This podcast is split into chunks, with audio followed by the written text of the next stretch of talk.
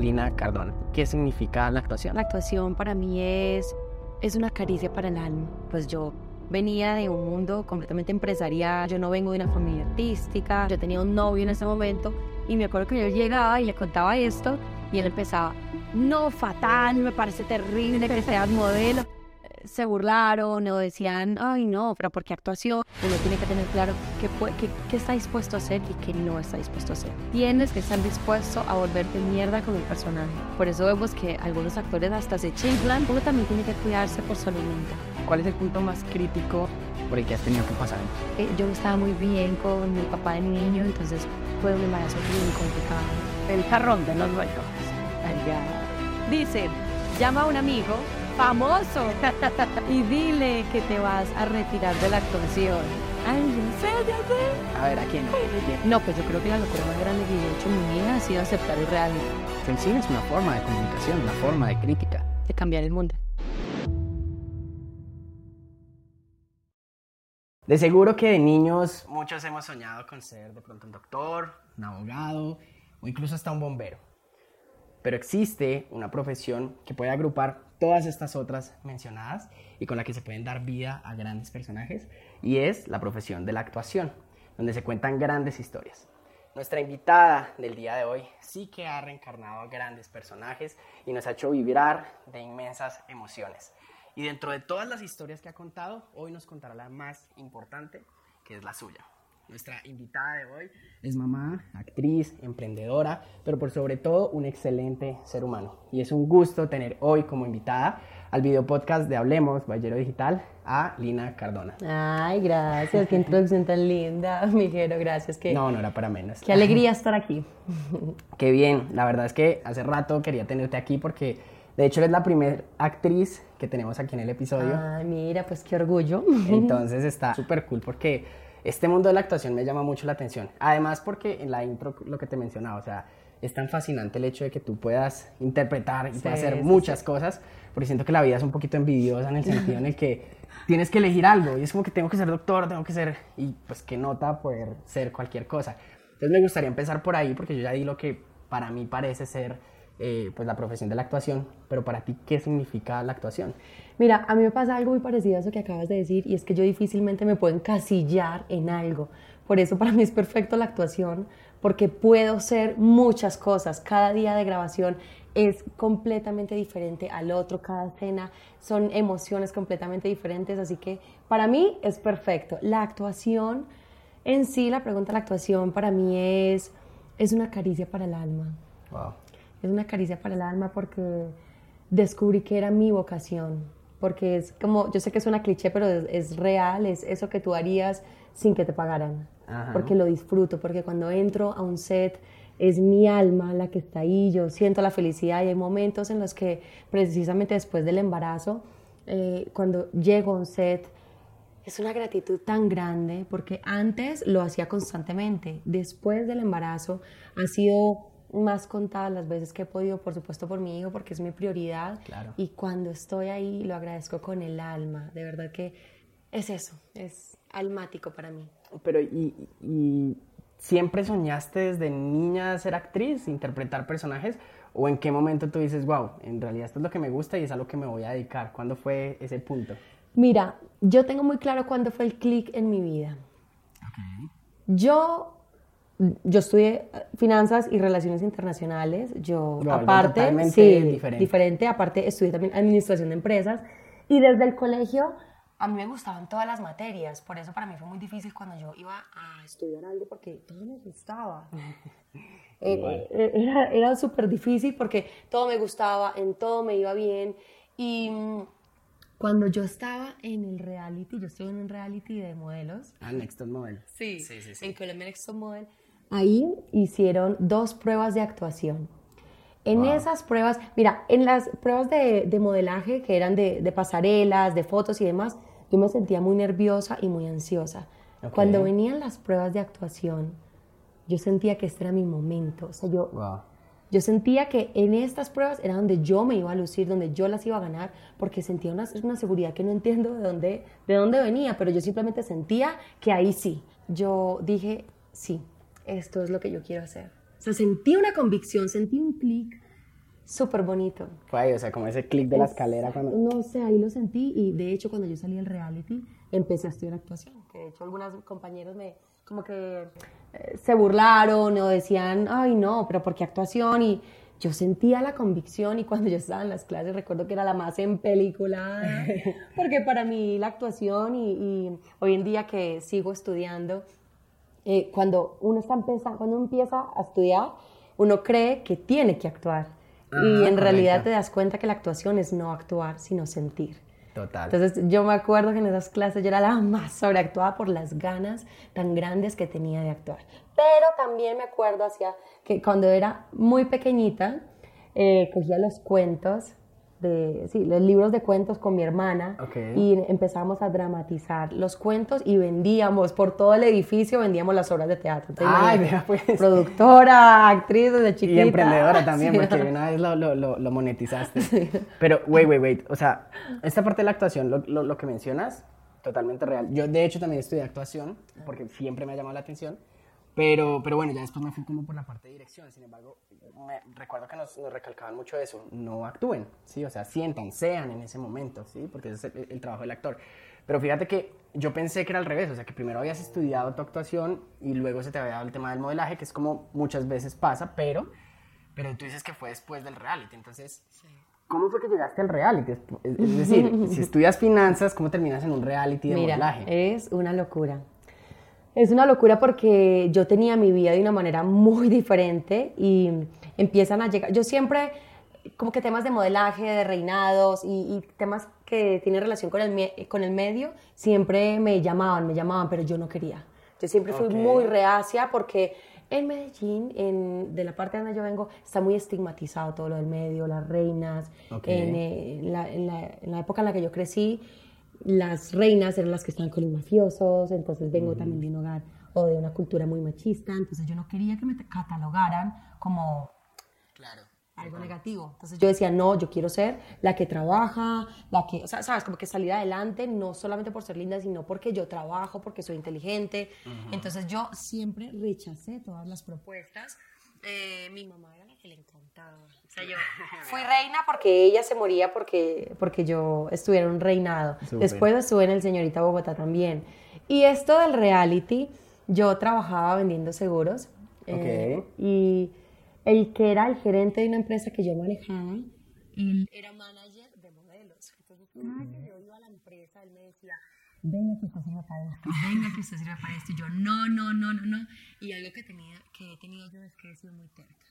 Ok. Cuando a mí me dicen, yo, puedo decir no, pero si a mí me dicen no, mírame, empecino. O sea, me, me obsesiono con eso. Ah, pues. Entonces yo tenía un novio en ese momento y me acuerdo que yo llegaba y le contaba esto y él empezaba, no, fatal, me parece terrible que seas modelo.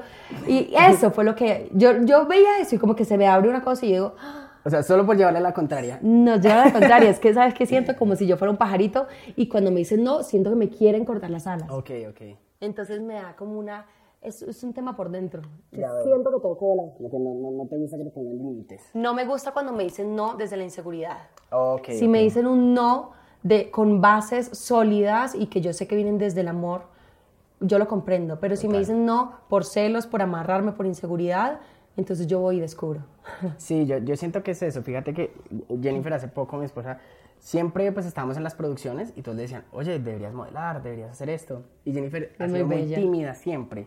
Entonces, claro, ya no, no le gustaba la cuestión. No fue sino hasta una vez que eh, una cliente le dijo que si le hacía el favor de servirle para modelo como maquillaje, se vio maquillada, le fascinó y fue como que empezó a darse en ese medio. Y muchos me decían, oye, pero usted no le da miedo, ella en ese medio y todo. Y yo les, les decía, no, o sea, miedo me haría cortarle las alas, ¿sí? A algo que ella se le puede, le puede llegar a apasionar. Y, y en ese momento cuando entiendes que primero cuando entiendes tu valor también, si dices, ok, si está conmigo y me eligió y, esto, pues es porque eh, eh, estamos para aportarnos mutuamente. Eh, y, si, y si me llegase a fallar, pues sencillamente no era la mujer para mí. Pero fíjate, o sea, llevamos nueve años pues, de, de, matrimonio y demás, y, y, esto fue como una nueva etapa, pero yo siempre he dicho, uno en las parejas tiene que apoyarse. Claro, hay cosas en las que uno, lo que tú dices, desde el amor y desde la comprensión, uno dice, vamos, esto sí, esto no, como los límites que uno pone en la relación por salvaguardarla.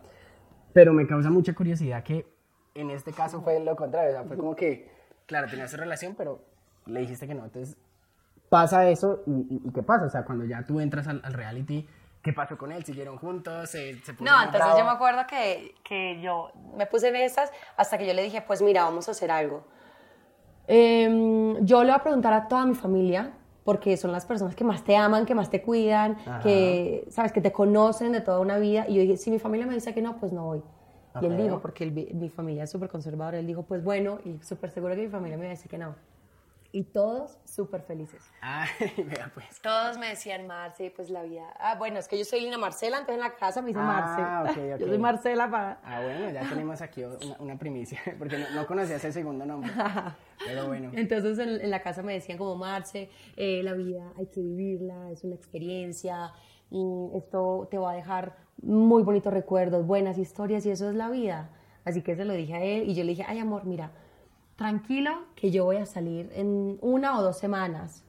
Porque, porque yo dije, hay chicas que toda su vida se han preparado para ser modelos.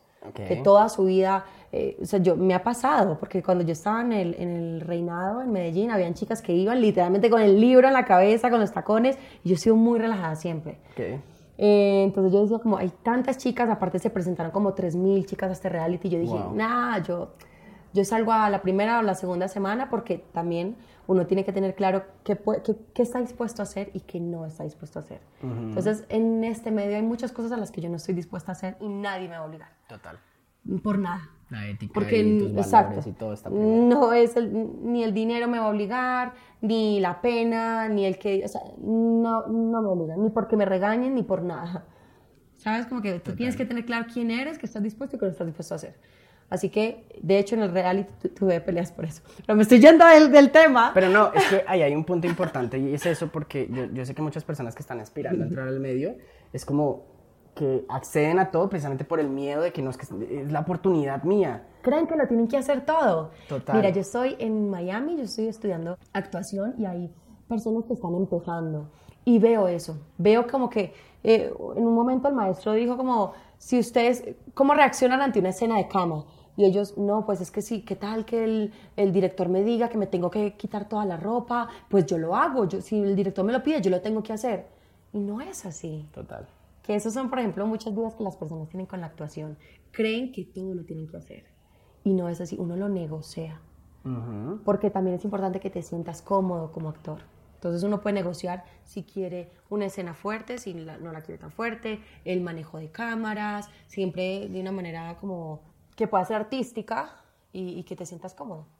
¿Y cómo, cómo has, has, llegado a enfrentar, digamos, que esas partes cuando, cuando te ha tocado? Supe que eh, participaste en una película en Netflix donde precisamente tenías que eh, hacer una escena con, con, una chica, que era oh, la, la, hija de Eugenio, ¿no? Este exacto. Sí, el Inderbez. El Inderbez, correcto. ¿Cómo enfrentas, digamos, el, el, encontrarte con un escenario, en un escenario así y, y, que cómo lo negocias, cómo lo trabajas internamente. No sé, me causa mucha curiosidad porque... Mira, es que paradójicamente eso fue lo primero que yo hice para un medio audiovisual en cuanto a actuación. Ah, caramba, o sea, de una te tocó... O sea, de una, lo primero que hiciste fue una película para Netflix. Sí. Eso, no, eso primero fue cine mexicano y después lo vendieron a Netflix. Ah, ok. Pero primero salió en, cine, en las salas de cine de México. Digo, porque pues muchos de los actores empezaban con teatro, luego televisión y luego Yo empecé con teatro, exacto, el cine es como siempre el sueño. Yo empecé con teatro y lo primero, o sea, antes que la televisión vino el cine, pero esto fue muy, muy chistoso porque imagínate que me sale esta, esto y yo dije, bueno, eso es en México, eso nadie lo va a ver. y resulta que preciso como, como eh, esta chica con la que yo lo hice es tan famosa, conocida, pues fue noticia en el Ella país. tiene un podcast también. Ah, mira. Sí, sí, sí. Qué bien. Muy, chévere. Sí, entonces, eh, pues se hizo súper super famoso en Colombia. Entonces me acuerdo que yo estaba de paseo con mi familia y estábamos así tranquilos almorzando cuando sale en la red la noticia. Ah, caramba. No, y, y, pues muestran y me mira mi hermano como, ¿qué qué? Pero mira, eso para mí no fue difícil porque precisamente como venía, cuando uno está empezando actuación, es lo que te digo, como que uno está muy mentalizado en tengo que hacerlo todo y lo voy a hacer y voy a ser profesional. Total. Eh, uno está como más, más, más en peliculadito. Cuando uno ya lleva ciertos años, sabe que uno lo puede negociar, que hay que sentir. En ese momento yo no, yo no iba a sentir ese beso. En ese momento yo iba a hacerlo de la manera más profesional. Hoy en día sé que tengo que sensibilizarme más con las escenas. Claro, involucrarte tanto con el personaje. Ahí no, entonces por eso a mí no me importaba si me ponían a besar con ella o con el que fuera, porque simplemente ahí no iba a estar yo. Yo simplemente estaba intentando hacerlo de la manera más profesional.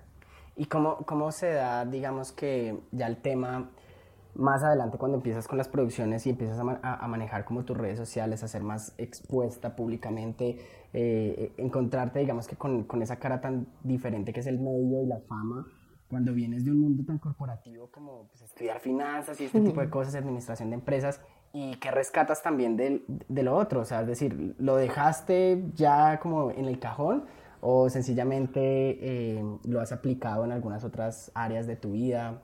Yo creo que es imposible dejarlo porque también hace parte de la esencia de la formación, de la manera en la que piensas, hablas eh, y, a nivel de negocios tú siempre lo tienes ahí presente, es, imposible negarlo. De hecho, yo siempre he tenido, o sea, la actuación la amo y siempre lo he hecho, pero siempre he tenido una empresa alterna. Yo siempre he emprendido algún negocio, me he metido en un montón de, de, negocios porque me encanta. Tengo ese balance, está la parte artística, que es la sensible y demás, pero también tengo la parte cuadriculada que es la de los números. Sabes que mi mamá, por ejemplo, cuando, cuando yo le dije que quería estudiar actuación, sí. ella me apoyó y todo, porque pues desde el colegio yo andaba en obras de teatro y toda la cuestión y, me fascinaba. Pero ella me decía, también piensa en otra cosa porque los actores tienen temporadas, ¿sí? Y, y, si no tienen también una buena inteligencia financiera, pues es crítico, ¿no? Porque imagínate, ya, ya tienes un estatus ante la sociedad y demás, y de repente las cosas empiezan a fluctuar bastante y no tienes como bien organizado eso. Entonces, qué bueno que mencionas esa parte de, que tienes una empresa alterna siempre y como que lo, manejas de eso. Ahora, ¿de dónde sacas las ganas para hacer lo que haces? Porque veo que pues emprendes, estás en, el mundo del real estate también, eh, eres mamá, entonces tienes que estar ahí como en esa faceta, viajas todo el tiempo, entonces ¿cómo, ¿cómo te organizas en ese sentido y de dónde sacas las ganas para hacer lo que haces? Mira, yo creo que desde que uno haga lo que, lo que le apasiona, ahí no hay pereza. Ahí no se convierte en un trabajo, sino que están las ganas. Si te toca trasnochar, lo haces con convicción. Si te toca madrugar, lo haces feliz. Y eso es lo que a mí me pasa mucho con la actuación o cuando tengo un proyecto y estoy obsesionada con el proyecto. Cuando de pronto no la tengo tan clara, que también nos pasa porque, porque es la vida y específicamente la vida del actor es muy inestable a nivel emocional, a nivel económico, eh, a nivel laboral, en todos los aspectos es muy inestable. Entonces cuando uno está en esos momentos que son como tan, bueno, ahora para dónde voy y ahora para dónde voy. Em, cuando no estoy así tan activa, claro, viene la pereza, la aburrición. Por eso siempre trato de tener un proyecto, siempre trato de estar activa, de tener un sueño, algo que me motive.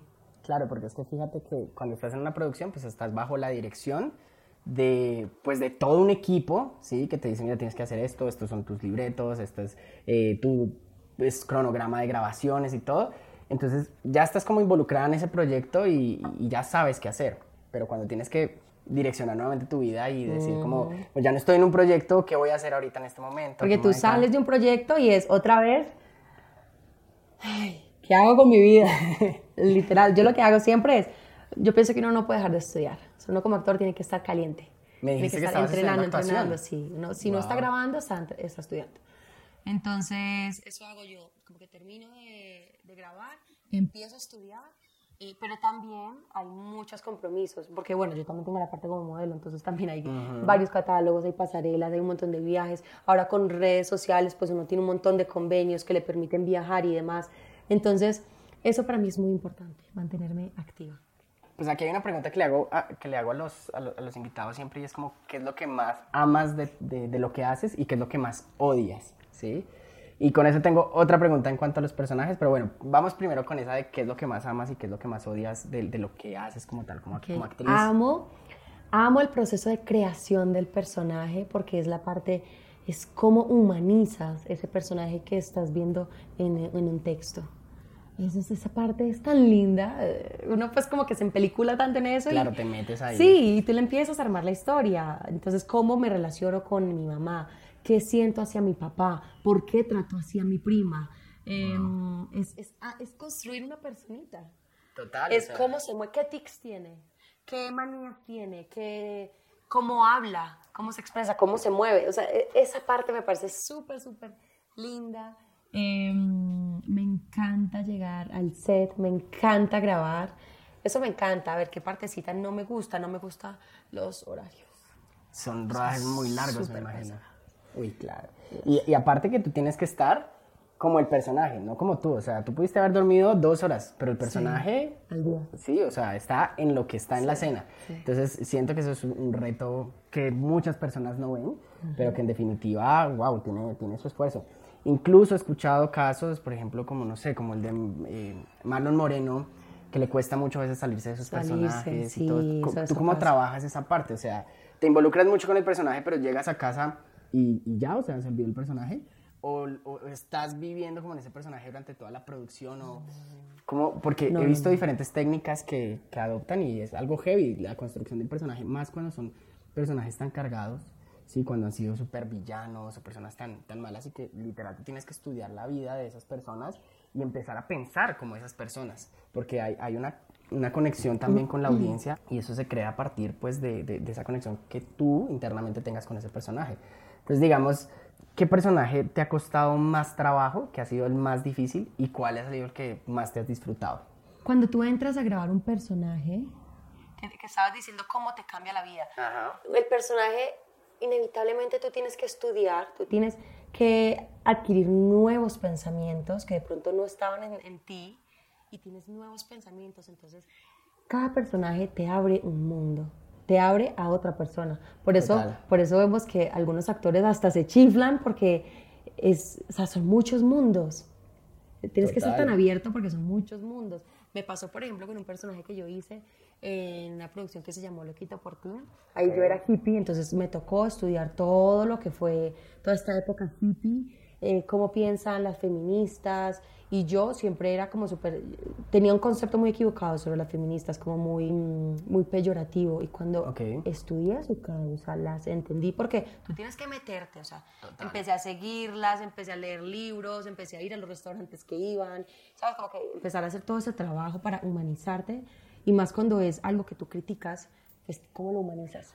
Cuando vas a ser de, de, mala, ¿cómo lo, ¿cómo lo humanizas? ¿Dónde le encuentras esa alma y esa razón por la que hace esas cosas? Porque nadie hace las cosas desde un lado negativo. Todas las personas tienen, tienen un objetivo, exacto, un objetivo que es por algo bueno, o sea, porque quieren algo bueno. Así sus medios sean malos, quiere algo bueno. Okay. Por ejemplo, eh, quiere el amor y está matando gente porque quiere el amor o le está mintiendo porque quiere el amor. O sea, siempre persiguen un, algo grande, es sino que los medios no son los correctos. Entonces, ¿cómo humanizas esa parte? Entonces, con este personaje de Silvia, yo empecé a entender las feministas y a mí me, o sea, yo no soy feminista, pero entendí tanto que me cambió el chip hacia lo que es el machismo, hacia lo que es el feminismo y, y, cómo está construida la sociedad y cómo se manifiesta de una manera tan evidente. Entonces, sí, sí te cambian la percepción, pero es muy importante que tú sepas hacer el clic.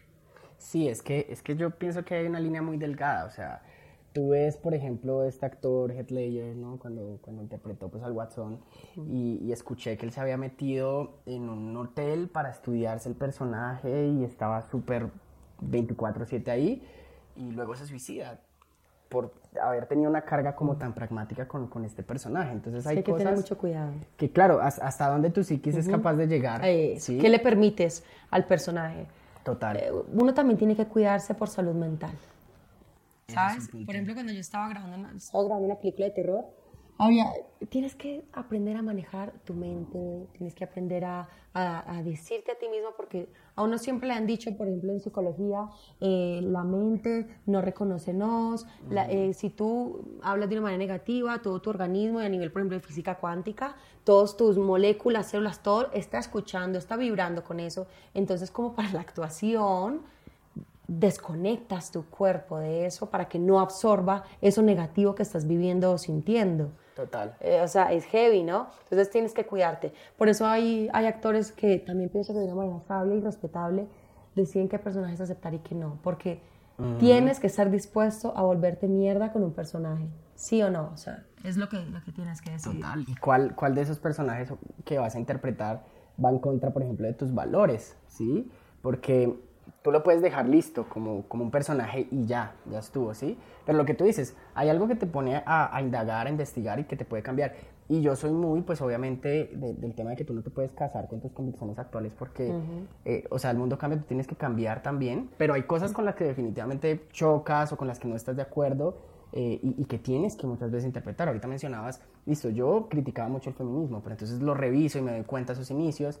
Entonces, claro, cuando uno estudia la línea completa, por lo menos yo, yo reivindico mucho el feminismo de primera ola, de segunda ola, sí, las sufragistas que tenían como una esencia muy clara, pero critico mucho, por ejemplo, el feminismo actual, sí, que ya ha perdido muchos de esos valores iniciales y que ya es una agenda política. Entonces, ¿hasta qué punto te cuestionas y que también eh, logras transmitir algo tan, digamos que tan verídico al hacerlo bien, que puedes influir en el pensamiento de las otras personas. De hecho, el cine es una forma de comunicación, ¿sí? Una forma de crítica. De cambiar el mundo. Total. En definitiva, me, me, me, llama la atención el cine por eso, porque una persona se sienta y literal puede salir de una sala de cine pensando otra cosa diferente. Entonces, esto, es, tiene mucha tela para cortar, sí. Sé que hay, hay, hay muchos temas ahí, pero, pero bueno, me gustaría hacerte una pregunta que va relacionada, pues es una pregunta que le hago a todos mis invitados y es, ¿qué las personas pueden saber hoy de ti en este podcast que, que, nos, que, no, que, no, que no saben o que no han sabido en ningún otro lugar y que hoy sabrán aquí en este podcast? A ver, la gente no sabe, no sabe que yo, bueno, hablando como de, de, de temas breves, soy súper comelona. ¿Ah, sí? Todo el mundo cree que yo hago dieta, que aguanto hambre, que soy anoréxica cero muchísimo, como muchísimo. Eh, soy súper despistada. ¿Ah, sí? Uy, sí, soy súper despistada, olvidadiza. Es paradójico con la actuación. Claro, porque, tienes que memorizar unos libretos. No sé, es una cosa rara. Tengo quizá memoria selectiva, no sé. Em, bueno, la gente, hay mucha gente que no sabe que estudié finanzas y relaciones internacionales. Ok. hay gente que no sabe que actualmente estoy trabajando en real estate que saqué la licencia, o sea, no, no es como que estoy vendiendo propiedades o ofreciendo de, sin licencia, estudié para esto, exacto, estudié para esto en Estados Unidos. Em, tampoco saben que en este momento no estoy aceptando proyectos en Colombia.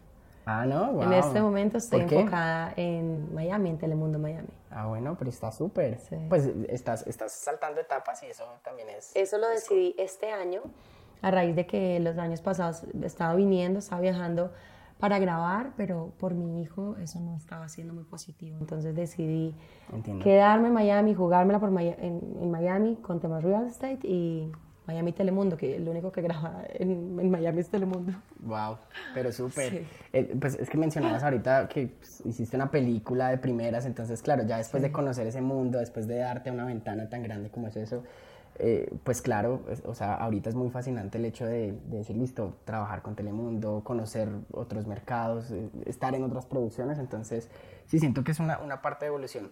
Ahora, ¿cuál es esa locura eh, que no está publicada? ¿Qué es lo más loco que has hecho que, que las personas no conocen y que nunca publicaste?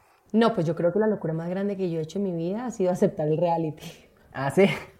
Yo creo que esa ha sido la locura más grande porque pues yo venía de un mundo completamente empresarial, mi familia no estaba relacionada con, con, nada de esto, yo no vengo de una familia artística, nunca les dije que mi sueño era ser modelo. Mm, pues para mi novio también fue una, una gran sorpresa en ese momento. Mm, y esto era internarnos más o menos, o sea, eso era como de octubre a diciembre, sin celulares, sin televisión, sin hablar con la familia, vivir en competencia 24 horas. Esto ha sido una locura. No, sé si en este momento lo volvería a hacer. Porque el mundo de tu vida. O sea, literal. O sea, es ese punto del camino en donde se abren dos, dos puertas y eh, una tienes que elegir. Entonces, claro, eso pudo haber cambiado. De, hecho, o sea, no sería la misma línea donde hubieras eh, estado en el otro, probablemente hubieras eh, enfocado mucho en ese sector y demás, y capaz nunca se te hubiera pasado por la cabeza nada de la actuación, nada de eso. Entonces, siempre hay como esos puntos eh, en la vida de, de, de, inflexión, esos touch points que, vamos, le, determinan la vida. Ahora, ¿cuál es el punto más crítico, tanto a nivel profesional o a nivel eh, personal, por el que has tenido que pasar en tu vida? Pues mira, yo creo que el embarazo. Wow. Yo creo que el embarazo Eh, a nivel emocional representó mucho para mí, tanto positivo como negativo. ¿Lo planeaste o te tomó por sorpresa? Fue sorpresa. Ok. Pero una muy buena sorpresa porque siempre quise ser mamá. Mm, lo quería hacer de una manera más ordenada y más planificada, pero cuando llegó, uh, aceptado por completo y la felicidad más grande de mi vida. Fui muy feliz descubriendo todo lo que pasaba en mi cuerpo, todo lo que sentía. Uh, esa parte. Y, y, también como que sentirme. Sentí que ya iba a tener un motor para toda la vida. E, eso fue súper lindo. Eh, la parte negativa es que, es que yo no estaba muy bien con el papá de mi niño, entonces fue un embarazo bien complicado. También tuve que decir no a muchos proyectos que ya tenía firmados. Caramba, claro. Sí, ya tenía, eran segundas temporadas de producciones importantes. Wow. Que, que tuvieron que conseguir otras actrices, me dolió en el alma. Tuvieron que matarte en la producción. sí. Wow. Me mandaron de viaje. Em, y, y claro, aquí uno está, o sea, en la actuación uno está acostumbrado a que le digan no. No tiene que desarrollar una coraza muy fuerte para recibir muchos no. En este caso me estaba tocando decir a mí los no. Wow, claro. Era muy duro. Y de pronto, no sé, papeles o cosas que añorabas más y esto. Y... Aparte que en esto es como que tú, no es por, por, decir un médico que se ausenta y vuelve y a su cargo. Ajá, sí. O sea, sigue con su vida normal. Aquí no.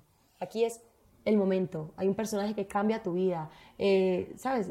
Sí. De hecho, es que yo siento que los hijos son, son, son ese reto, ¿sí? Que, que, nos hace enfrentarnos y tener con la vida y darle mucho más sentido. Pero en nuestro caso también fue así. O sea, yo me casé y mi esposa quedó embarazada el día de la noche de bodas. Entonces fue como que, wow, todos nuestros planes cambiaron porque yo quiero ser un papá joven, ¿sí? O sea, entre los 25 y los 30, ¿sí? Y a los 23, ¡pin! Oh. Entonces, entonces sí que te cambia mucho todo, o sea, en definitiva, tus proyectos, tus planes, pero también, yo no sé, es como si te inyectaran una dosis de adrenalina y como que, uff, te sientes súper... Ahora, ese, ese es el punto más crítico de tu vida. Ahora, ¿cuál es el logro del que más te sientes orgullosa en tu vida? El logro, yo creo que a veces con mucho viento en contra, pero también reconozco que mucho viento a favor, lograr ser actriz. Porque en mi familia nadie es artista y, y, eso no, no, venía, no, venía, de la nada. Entonces yo poder compartir set con actores que admiro profundamente, con actores que yo crecí viendo eh, toda la vida y poder compartir set con ellos, a, a, mí me llena de orgullo. ¿Próximos proyectos que, que tengas en este momento? Este año sale una película que grabé a finales del año pasado. Es una película de terror. Primero sale en cine español y después eh, es a plataformas internacionales. Entonces este año sale esa película. Eh, eh, como te digo, empecé a rechazar proyectos acá en Colombia, entonces lastimosamente no va a salir nada acá por ahora. esperando lo de Telemundo que, que... ¿Pero tienes, estás en algún proyecto actualmente?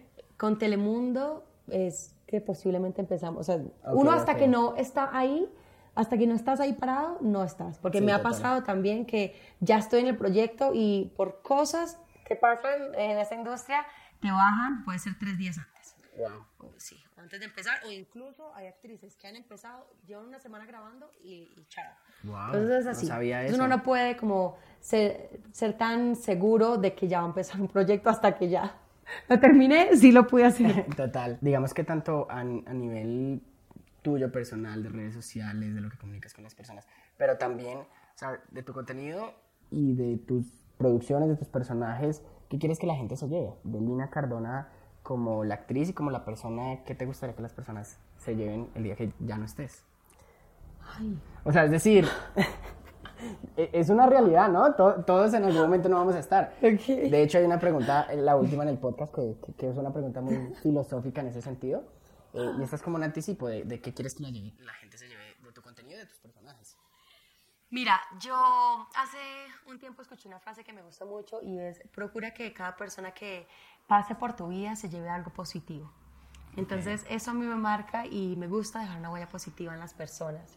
Que soy muy, muy, muy fresca. O sea, la gente a veces cuando piensa en un actor, una persona del medio, piensa que es alguien, no sé, como que lo, los ponemos, porque también me pasa, los ponemos en, en, otro nivel. Y no es así. Yo trato de mostrarme de una manera muy cercana y muy real en redes sociales. Y si un día estoy llorando y me nace salir llorando, pues lo hago. ¿Sabes por qué? Porque cuando tú muestras una vida muy perfecta, le generas ansiedad a mucha gente.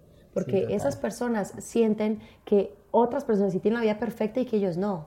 Entonces, cuando eres una figura pública tienes una responsabilidad muy grande en lo que dices y en lo que muestras. Entonces yo trato de mostrar mucha realidad y que el que me encuentre en la calle, o sea, mucha gente me habla y como que nunca, nunca se van a imaginar nada porque el tema es no creerse el cuento, ¿no? Sí, yo... Ni lo bueno ni lo malo, o sea, eso es también una política mi vida, no te creas lo bueno porque te subes, pero tampoco te creas lo, lo malo porque entonces acabas con tu Yo creo que sí, es como ten la mente en el cielo, pero los pies bien plantados en la tierra y, tienes que saber que, claro, que eres una persona como cualquier otra, con sentimientos, con emociones, porque también está ese lado, listo, por un lado te, endiosan de pronto y, y, te creen súper inalcanzable, pero también está el otro lado de que te, te, te ponen en, un escenario en donde tienes que ser perfecta, entonces no puedes equivocarte, no puedes decir nada, porque cualquier cosa entonces es súper criticada, porque, ¿me entiendes? O sea, por eso hablamos de, claro, la que dices y lo que haces, em, pero también es, es, es, trágico ese hecho de, yo veo tanta piedra que les tiran por, por cualquier cosa. Y quería preguntarte, ¿ha habido algo de lo que te hayas arrepentido de, de publicar? ¿Por la reacción de las personas? Sí, yo, yo tenía que ver post. Ah, sí. Cuéntanos, uno de ellos. A ver, que, que yo me acuerde que haya borrado. Bueno, de pronto, cuando subo cosas mm, que, que puedan ser incoherentes con mi familia, que yo sienta que les puede afectar o algo así, yo bajo ese contenido. Mm, pero casi no me gusta subir nada, o sea, nada de odio, nada de generar más control. Esas cosas no me gustan porque siento que el mundo ya tiene tanto de eso que qué bueno ser lo contrario. Entonces yo trato es o quedarme callada ante temas súper controversiales o dar un parte como mucho más eh, tranquilizado porque también es la manera en la que yo pienso pero que he visto que muchas figuras prefieren como hacerse, hacerse de lado precisamente para no generar como, como tanta contienda. Algo que yo veo que la gente hace un montón es, uno recibe muchos comentarios bonitos y recibe uno malo y la gente sube ese malo, pero le estás dando más poder. Total. Eso no me gusta a mí.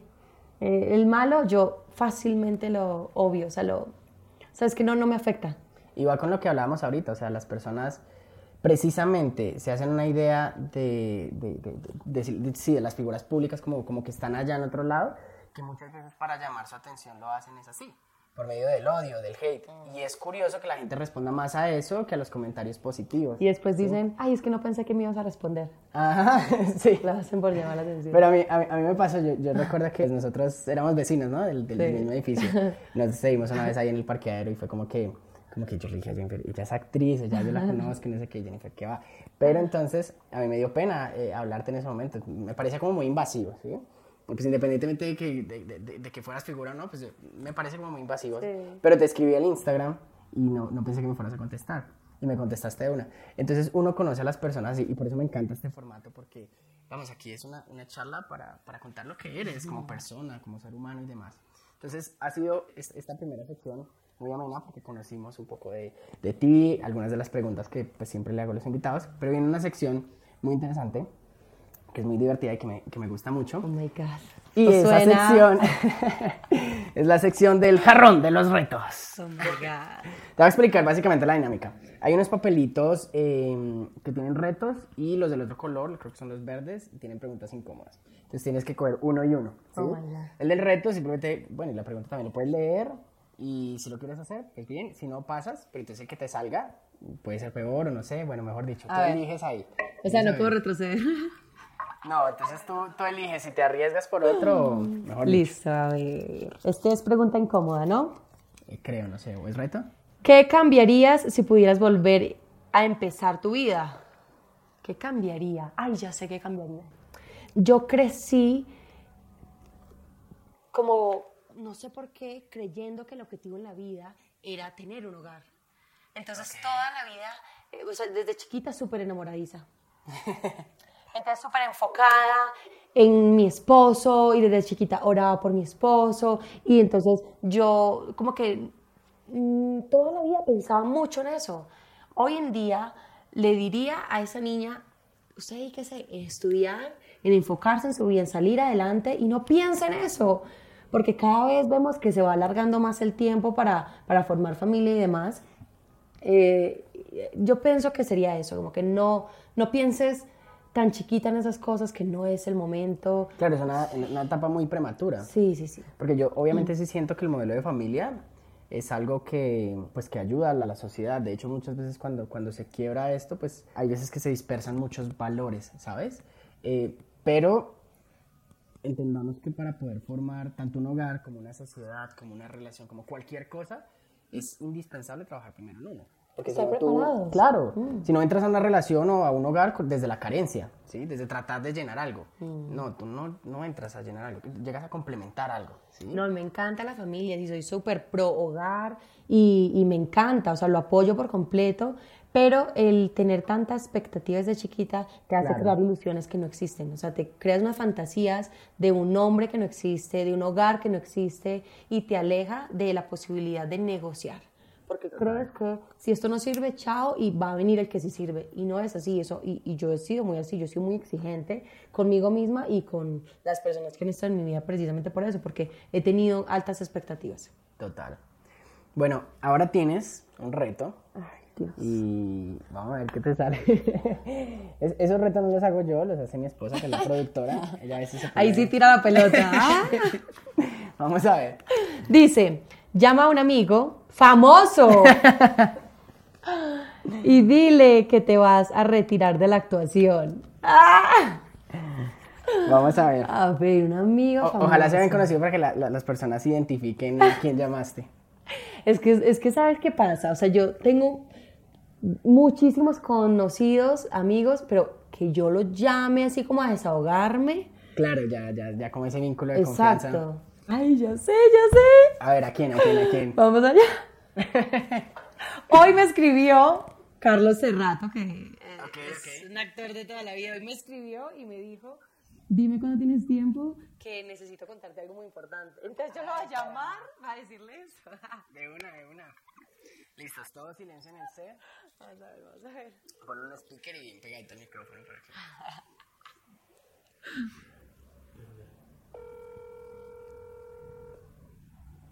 Hola. Mi Carlitos, ¿cómo vamos? Hola, muy bien. ¿Cómo estás? Al gato y al ratón, ¿sí o qué? ¿Dónde estás? ¿En Bogotá o en dónde? Estoy en Bogotá. Ah, ¿y vas a vivir ahí o en No, yo sigo en Miami, yo sigo en Miami, sino que vine. Ah, tú sigues en Miami. Sí, obvio, pero es que te llamaba, llamaba a contarte algo rápido. Yo sé que tú me quieres contar algo, pero te, te tengo que contar algo rápido yo primero. Ok, ok, dime. Ay, Carlitos, es que... Quiero saberlo. es que, a ver, ¿tú qué, qué, me puedes decir? Es que yo estoy pensando en, dejar de ser actriz. Sí, ¿y, y hacer qué? ¿A cambio de qué?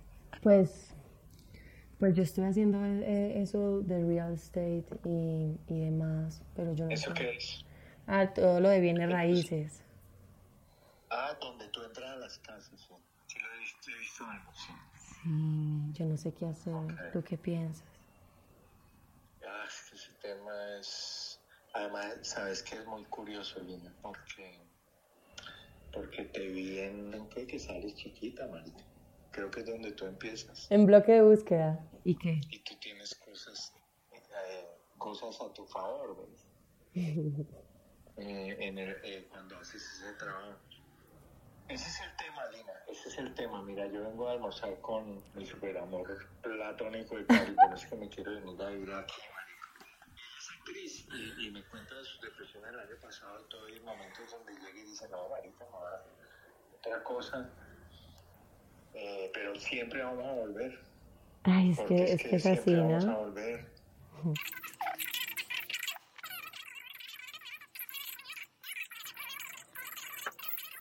Dos horas después.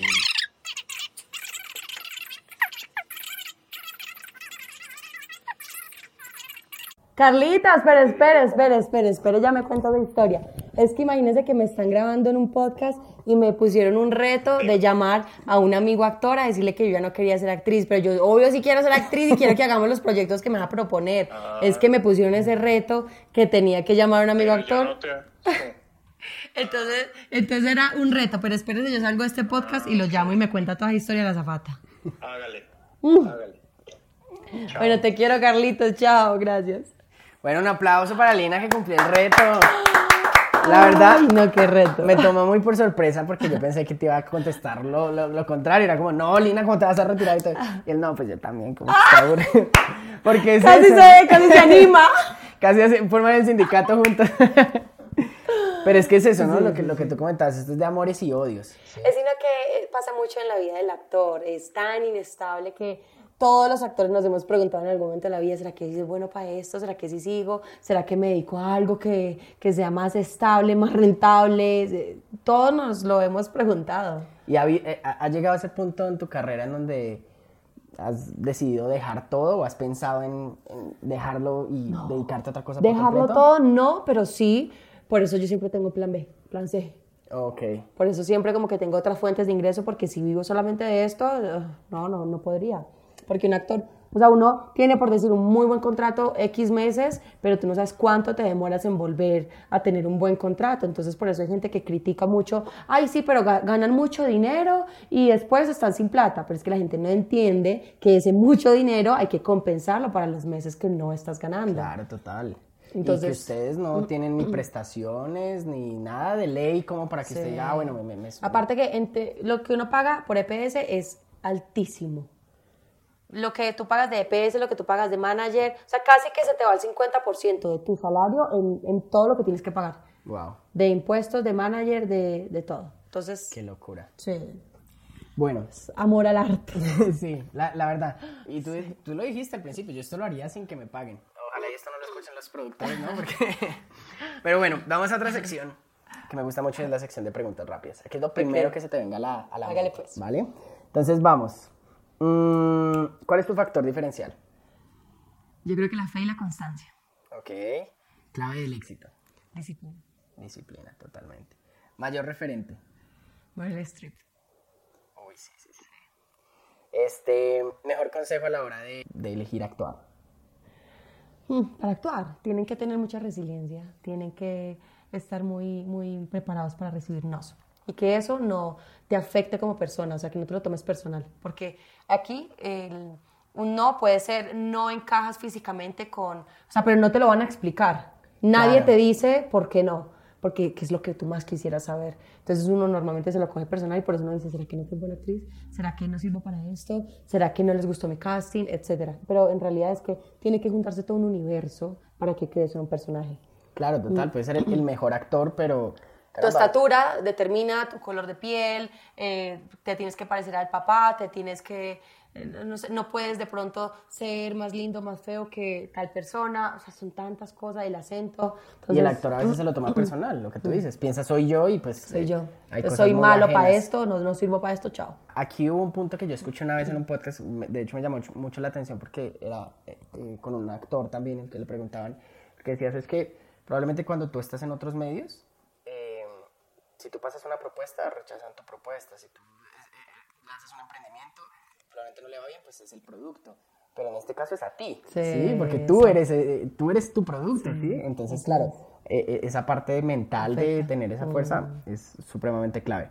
Una recomendación que nos puedas hacer de un libro, de una película, de una serie. Pues mira, últimamente he estado, yo tengo modas. Ok. Hay temas que cojo por modas. Entonces ahorita estoy mucho con la física cuántica. Wow, fascinante. Ay, la estoy estudiando, estoy escuchando audiolibros, voy en el carro y pongo em, como audios de, de todo el tema de No, física que hacer cuántica. otro podcast de eso, eso es un Sí, tema Me encanta. Entonces, ahí hay bastantes libros, por ejemplo, película que hayan hecho muy basados en la física cuántica, está Interestelar. Ok. Ahí está, eh, para que se la vean. También está otra que no tiene nada que ver con esto, sino otras películas y, y libros y, y demás que me gustan mucho, es Cometas en el cielo. Cometas Esa, en el cielo. Wow, hay que apuntárnoslo entonces. Sí. Súper. Bien, cosas que no puedan faltar en tu rutina. Mira, para mí es súper importante el aseo, pero específicamente eh, toda la parte oral, toda la parte de la boca. Total. Entonces soy como medio, muy- soy muy, muy rigurosa, que la seda, eh, tengo un aparatico que limpia con agua a presión, Ok. el cepillo, todo, o sea, soy como Ahora, con esa parte. ¿a qué edad volverías y qué le dirías a tu yo del pasado que ya, digamos, anteriormente mencionaste algo, pero vámonos hasta otro punto de tu vida, ¿sí? En A donde ver, tu yo del futuro de pudiera ese, tuviera ese poder de hablarle a tu yo del pasado, ¿qué le diría? A otro punto de mi vida me iría, ah, ya sé, cuando yo estaba en embarazo, tuve muchos miedos y, y no sabía muy bien hacia dónde ir. Entonces yo creo que yo iría ahí a darme una caricia, a darme un abrazo y a decirme todo va a estar bien, todo va a salir bien. Y así salga mal, después vas a estar bien. Total. Siempre la vida es así. es. Todo tiene un porqué y un Sube para baja. qué. Y a veces simplemente no- solo nos decimos por qué, por qué y no entendemos el para qué. Y es que en definitiva todo tiene un para qué. Ahora, mm, ¿algún superpoder que desees? Me encantaría teletransportarme. ¿Por qué? Porque me encanta viajar, pero no me gusta perder tanto tiempo en un avión. Si tuvieras una lámpara de Aladdin, pudieras tres deseos. Que no sea tres deseos más, porque muchos hacen trampa con eso. ¿Cuáles serían esos tres deseos? A ver, mm, primero yo creo que pediría mucha salud mental para mi hijo, que hemos visto que ahorita esto está afectando tanto pandemia de a las personas. Salud mental, eh, más que éxitos o dinero y demás, pido para mi hijo salud mental y felicidad, que él tenga la conciencia de siempre vivir, decidir vivir con felicidad. Total. Em, también pediría poder tener, o sea, compartir con toda mi familia, incluso los que ya se fueron. Wow, Eso me gustaría. eso está cool. Un tercer deseo me gustaría, esto es algo que es un deseo, pero es un deseo que se puede lograr, o sea, no necesito una, una, una lámpara para lograrlo, pero sí me gustaría mucho más desarrollar la habilidad de que lo que yo estoy diciendo, la- las personas lo puedan entender de la manera en la que yo lo quiero transmitir. Ok. Porque la comunicación tiene esos errores, que yo puedo decirte algo y tú lo puedes, tú y tú y tú lo pueden, o sea, todos lo van a entender de una manera diferente. Lo que yo diga lo entiendan desde la parte donde yo lo digo, o sea, como desde la onda, porque a veces yo soy muy dura para hablar. Pero no es que yo quiera ser como, o sea, afectar a la persona, sino que yo Es soy muy práctica para hablar. que- correcto. O sea, yo no adorno las palabras, no, si yo te tengo que decir, porque así me gusta que hablen conmigo, yo siento que eso es franqueza, pero para algunas personas es imprudencia. Total. Entonces me encantaría tener esa habilidad eh, a nivel comunicativo. Sí, que bueno. es un deseo, pero que también se puede trabajar, o sea, no, no, no necesito... al- Sí, o sea, te vas a para- gastar una, un, un deseo de Alain para pedir eso que Ay, sí, puedes... deme ideas, deme ideas, a ver si me cambio de deseo. No, pues es que tantos deseos que podría haber. O sea, eh, estamos hablando de que, de que una lámpara te pueda co- conceder cualquier cosa en el mundo. Algo que sea inalcanzable para ti. Sí. Pero, por ejemplo, algo, algo con lo que tú soñaras. Pues también que te adelantara el proceso. Por ejemplo, tú dices, no, yo quisiera estar en una película de Hollywood haciendo no sé qué, ta, ta, ta, y de pronto gastas un deseo en eso, pero... Quisiera poder hacer bien, o sea, poder dedicarme muchísimo a mi hijo, poder ser la mamá que yo quiero ser, pero a la vez poderme desarrollar a nivel profesional como lo quiero hacer. Porque en este momento no lo, no lo puedo lograr. O sea, necesitas, o sea, tú quieres es un clon. ¿Sí? Algo así. Porque es que No, eso está sí. duro, dividirse, dividirse está, está duro. Sí, Yo creo que todos son de tiempos y temporadas. ¿sí? Hay un tiempo en el que literal tienes que estar dedicada a tu hijo, a tu familia. Pero eso es esto. toda la vida. Claro, pero hay una en la ¿Qué que pasa? Porque yo estoy sola. O sea, como yo estoy sola, yo, es, para mí es toda la vida.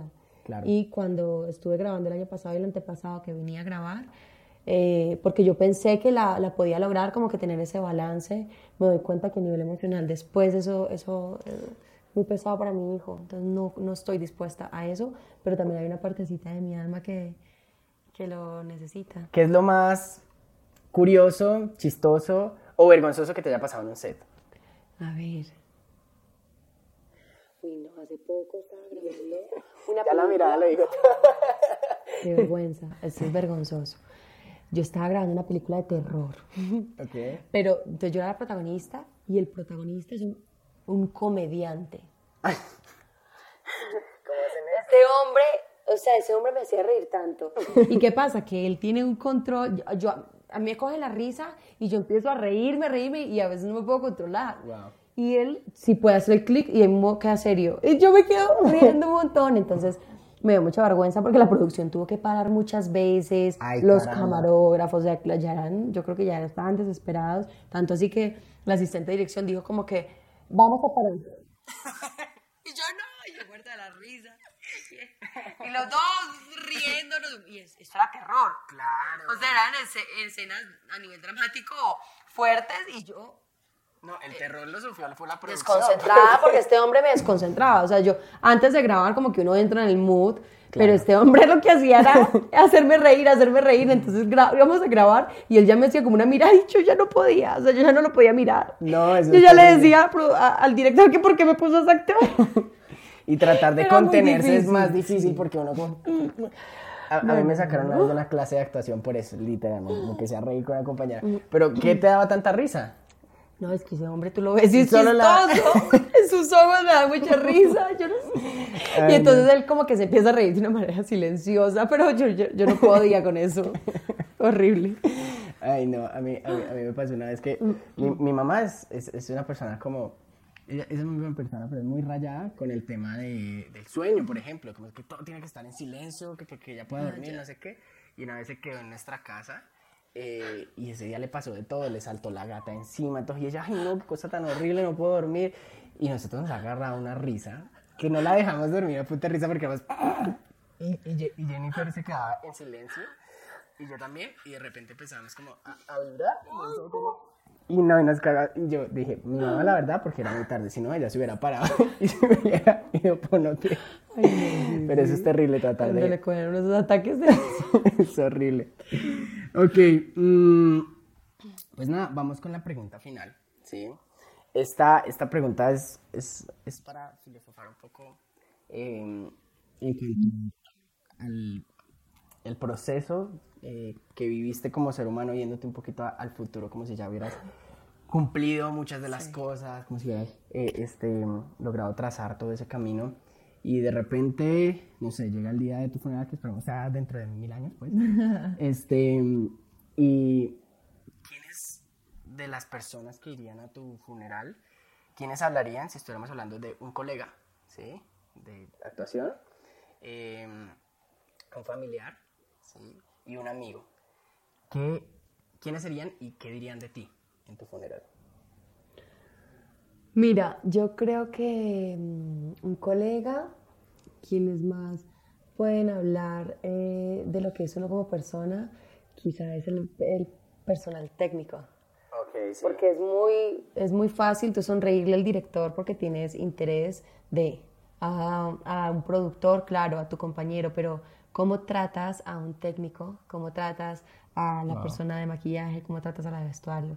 Entonces, a, alguien como ellos pueden hablar de quién fui en, en de pronto una producción o, o como persona con ellos. ¿Pero qué dirían? Es decir, se para ahí en el momento y dice, Lina... Es sino esto, que eso esto". suena bien egocéntrico, ¿no? No, no es desde la egolatría, es más bien desde, desde oiga, eh, esta- esto es lo que quiero que las personas se lleven de mí, ¿sabes? O sea, eh, en mi vida es lo que es lo que quiero que recuerden de mí, ¿sí? No desde la egolatría, como lo digo, ¿sí? No, el egocentrismo, nada.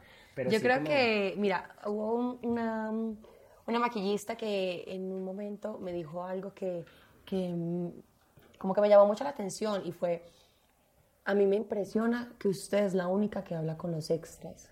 Mm. Qué fuerte, ¿no? Total. Porque es como si no fueran personas. Y lo, lo, lo he visto en muchas producciones. Que digo, wow. Y yo lo que más trato como figura pública, yo te decía hace un momento que tenemos una responsabilidad muy grande en todo lo que hacemos, hasta caminando, o sea, la gente lo que más critica, o sea, porque nos critican mucho más. Entonces, si tú tienes una discusión con alguien, si eres un personaje público, eso tiene un impacto más grande. Eso tiene una, una eco más grande. Total. Y por eso a veces la, la gente cree que, ay, todos los del medio son drogadictos, son prostitutas, no sé qué, pero no es así. Eso existe como seres humanos en todas las profesiones. Lo que pasa es que acá tenemos una visualización mucho más grande. Una Es un megáfono Exacto. total. Entonces la gente lo estigmatiza un montón. Entonces, así mismo, para lo negativo, tiene que ser para lo positivo. Correcto. Entonces, eh, yo trato de ser muy humana y muy cercana, aún más desde, este, desde, esa, desde esta posición en la que Dios me puso, porque, porque, ¿sabes qué tiene muy bonito esto de ser actriz? O pues ser, como tener una voz, es que te escuchan más. Así como lo negativo se vuelve un megáfono, como tú dices, que tú, tú le puedes, o sea, cualquier persona le puede dar un consejo a alguien, pero si se lo da a alguien que es del medio, que tiene una voz, lo escucha más. Y puede ser el mismo consejo. Total. Eso me parece súper lindo y lo he aprovechado visitando personas que de pronto necesitan escuchar una voz de aliento. Entonces, eh, pásalo, entonces retornando como al tema de, de extras, eh, trato de ser muy humana, incluso con los que, con los que están más olvidados. Genial. No, esa, esa es tu esencia, o sea, lo, Sí. lo- lo he notado siempre. Ok, un familiar. em, de mí puede hablar cualquiera de mis hermanos, mi mamá, eh, cualquiera podría hablar perfectamente porque somos una familia muy unida, gracias a Dios. Entonces, eh, cualquiera podría hablar y pienso que lo que ellos siempre dicen de mí es que soy una berraquita. Súper. Es como lo que, lo que más resaltan, que soy una persona que ante la adversidad me, re- me, me reinvento. Y de amigos, tengo un muy buen amigo. Ok. Tengo un muy buen amigo que él dice siempre una frase que me llena también de, de, mucha, mm, de mucho ánimo y es que él dice, tú eres como los gatos que siempre caes parada. Wow, eso está, Entonces. Necesitamos eh, más amigos que nos digan eso. sí, sí, sí. Está Es, súper. como cómo juegas con todas las facetas que puedes tener, cómo eh, si la vida te presenta una situación difícil, adversa, cómo sacas algo positivo, algo bonito y cómo haces florecer eso. Total. Así te pase algo muy fuerte, muy duro, cómo sacas lo mejor de ahí, lo mejor de ti. Total. De eso se trata la vida, ¿sabes? Sí. O sea, no es de cómo la vives, sino cómo la, cómo la, cómo reaccionas Exacto. a lo que, a lo que vives. Correcto. Pues nada, Lina, la verdad es que ha sido un entero placer. Nos lo hemos pasado muy bien, hemos hablado de temas muy interesantes. Gracias por, pues, por abrir tu corazón y contarnos como tantas cositas y, y en verdad valoramos mucho este espacio. Pues nada, eh, te dejo para que les dejes pues tus redes sociales, dónde te encuentran, qué contenido se van a encontrar. Pues gracias también a ti por este espacio tan bonito, tan humano y tan, tan sensible que no siempre tenemos la oportunidad de abrir el corazón con tiempo. A veces es como muy de afán y, y- y eso te lo agradezco. Hablando de las redes sociales, más que todo mi contenido lo enfoco de una manera muy humana y muy real. Que es lo que, o sea, finalmente se tiene que mostrar la esencia. Entonces es como la manera en la que yo lo enfoco. Eh, como Lina Cardona 41, entonces por allá nos vemos. Y a ustedes gracias por ver este contenido, por no haberse perdido este episodio y haber llegado hasta aquí. Les agradecemos su sintonía. No olviden suscribirse, dejarnos sus preguntas, sus comentarios. Muchas gracias y nos vemos en un próximo episodio de Hablemos Baillero Digital. I'll see you later.